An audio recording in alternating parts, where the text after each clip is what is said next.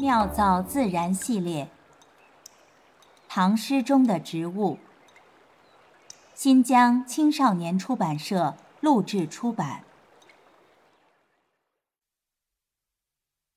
十六，留之婀娜，刘时凡，刘摩清明，刘子仙。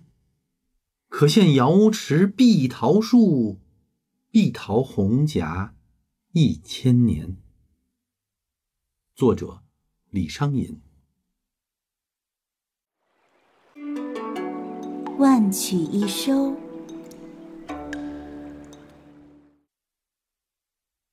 石榴在李商隐眼中，无一处不美好，无一处不明艳。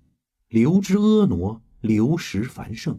轻轻打开外皮，流膜清明，流籽鲜甜。饱满紧实的石榴，终究有一天会皮黄紫萎，美丽散尽。不若瑶池仙境的碧桃。千年一熟，夭夭灼灼，醉脱红颜。李商隐借石榴言情，为世间万千佳人起了慨然长叹。如火似霞的榴花，已在中国文人的心中开放了两千余年。南朝江淹说它绿叶翠金，红花绛彩，绮丽不移，霜雪空改。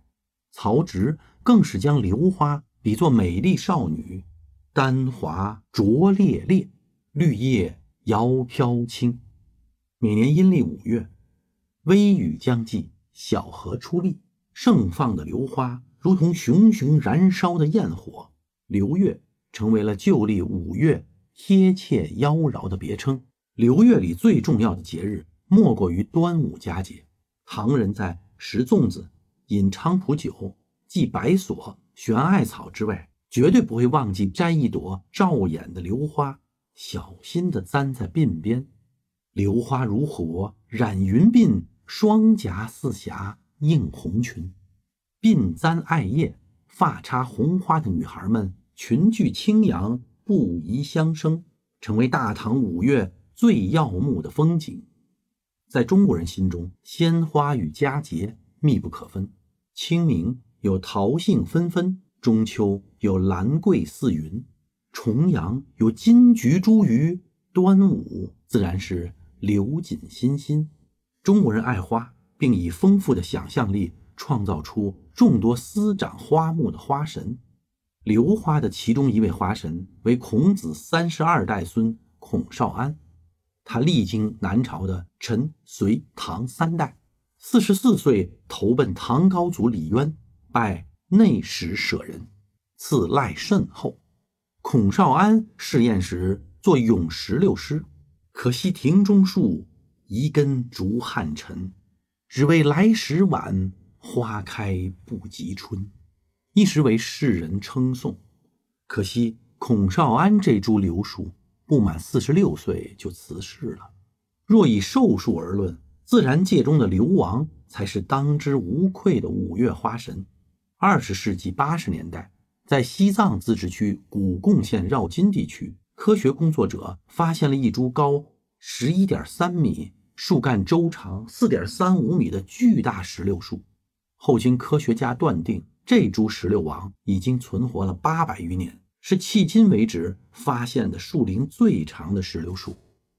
曹植早有诗云：“朝遥待霜露，何必春夏成。”晚获为良时，愿君且安宁。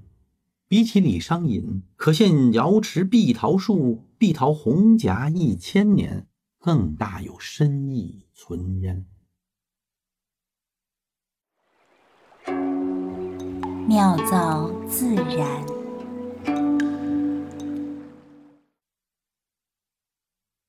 石榴啊，是石榴科石榴属的落叶乔木或者灌木。原产在巴尔干半岛，目前呢，在全球的温带和热带都有种植。西汉张骞出使西域，从安石国（安石国是个城邦国）带回了石榴的种子，得图林安石国留种以归，故名安石榴。石榴呢，花色非常鲜艳，花朵硕大。花石榴的花期呢，从五月一直到十月；果石榴的花期呢，是五到六月，果期呢是九月到十月。石榴籽多饱满，因此常用作呢喜庆的水果，象征着多子多福、子孙满堂。中国人喜欢红色，古代女子染红裙的颜料主要就从石榴花中提取。梁元帝的《乌妻曲》中有“芙蓉为带石榴裙”，石榴裙的典故源此而来。后来啊，人们逐渐将女性以石榴裙代指。如果男子被女人的美丽所征服，就称呢拜倒在石榴裙下。唐朝的武则天特别喜欢石榴，于是呢，石榴的栽培就进入了繁荣发展时期。一度出现了长安啊流花遍近郊的盛况。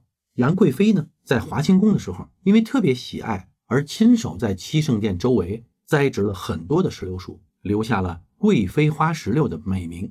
皇家文化的影响，逐渐使石榴在唐代成为了美丽女子与纯洁爱情的象征。这首石榴呢，也是李商隐为爱情所作。唐代还很流行啊，结婚赠送石榴的这个礼仪。宋代呢？用石榴果裂开的时候，内部的种子的数量来预测科考上榜的人数。流石登科寓意着金榜题名。现在呢，在石榴最早被引入中国的长安啊，临潼被称为石榴城。石榴花是陕西西安的市花。在世界范围内呢，石榴是西班牙的国花。万曲一收，妙造自然。